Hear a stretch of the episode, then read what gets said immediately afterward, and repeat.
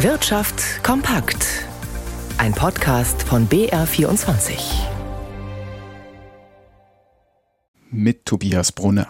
Acht Jahre ist der Dieselskandal bei Volkswagen inzwischen alt, doch noch immer beschäftigen sich Gerichte damit. Heute hat bei einem Prozess in Braunschweig zum ersten Mal der Mann als Zeuge ausgesagt, der damals ganz oben bei VW stand, der frühere Chef Martin Winterkorn. In seiner Aussage hat er jegliche Verantwortung für den Dieselbetrug zurückgewiesen. Torben Hildebrand war im Gericht dabei. Von der Betrugssoftware hat Winterkorn nach eigenen Worten nichts gewusst. Der frühere Konzernchef beteuerte vor Gericht, auch von verschiedenen technischen Fachbegriffen, die den Betrug nahelegen, habe er nie gehört. Mehrfach berief sich der 76-Jährige in der Verhandlung in der Braunschweiger Stadthalle zudem auf Erinnerungslücken. Winterkorn räumte offen ein, Volkswagen hatte damals große Schwierigkeiten, die strengen Abgaswerte in den USA einzuhalten.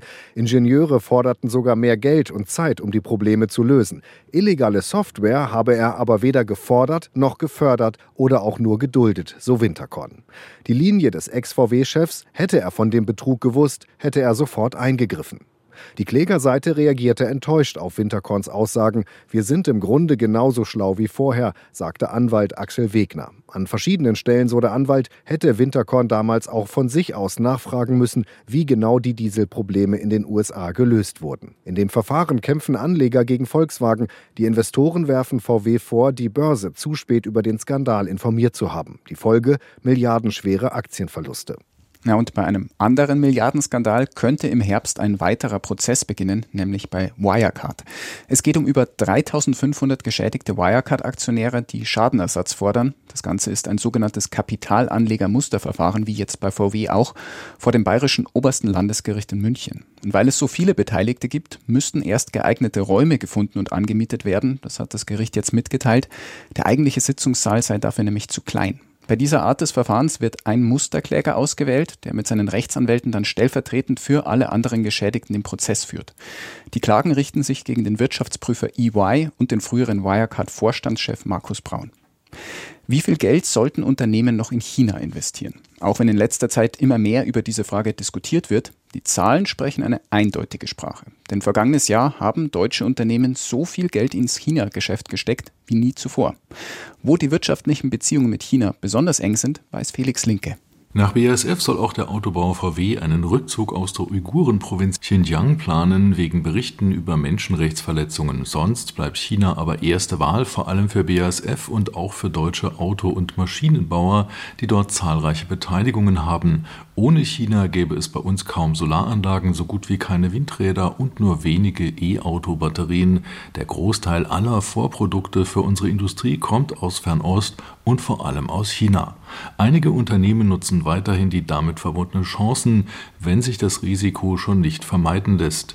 Eine Studie des Instituts der deutschen Wirtschaft zufolge wurden im vergangenen Jahr von Deutschland aus 11,9 Milliarden Euro direkt in China investiert. Das waren vier Prozent mehr als im Vorjahr und so viel wie nie zuvor. Auf chinesischer Seite war man dagegen zurückhaltend mit Direktinvestitionen in Deutschland. Die werden nur auf 150 Millionen Dollar geschätzt. Zumindest die Angst vor einem Ausverkauf an China war damit bisher unbegründet. Die Regierung in Peking hat aber bei europäischen Häfen strategische Investitionen getätigt, die ihre Handelswege sichern sollen. Der Autozulieferer Continental streicht mehr Stellen als bislang angekündigt. Demnach sollen weltweit bei Forschung und Entwicklung 1750 Arbeitsplätze wegfallen. Bislang bekannt war, dass rund 5400 Jobs in der Verwaltung auf der Kippe stehen. Es geht also jetzt um insgesamt über 7000 Stellen. Und schauen wir an die Finanzmärkte. Bei Aktien aus der Telekom-Branche gab es am Nachmittag deutliche Kursbewegungen. Jan Plath in unserem Börsenstudio. Was ist da los? Fusionsfantasien bewegen europäische Telekom-Aktien, nachdem die Europäische Union wohl darüber nachdenkt, Regeln für Zusammenschlüsse in der Branche zu lockern. Außerdem könnten große Technologiekonzerne an den Kosten für Glasfaserkabel oder Funkmasten beteiligt werden, heißt es in einem Entwurf der EU-Kommission, den die Nachrichtenagentur Reuters einsehen konnte.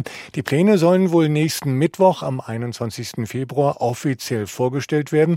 Und in London gewinnen Aktien von Vodafone bis zu 4 Prozent, auch Anteilsscheine von British Telecom, Telekom Italia, Swisscom, Orange und Telefonica legen im Kurs zu. Hingegen Anteilsscheine der Deutschen Telekom im DAX, die fallen um fast 1 Prozent.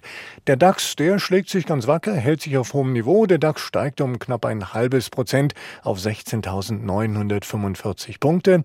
Im MDAX bei den mittelgroßen Unternehmen, da brechen Anteilsscheine von ThyssenKrupp um fast 10 Prozent ein. Der Industrie- und Stahlkonzern hat nach Einbußen im Stahlgeschäft seine Umsatz- und Gewinnprognose gesenkt. Der Euro steht bei einem Dollar 0,721.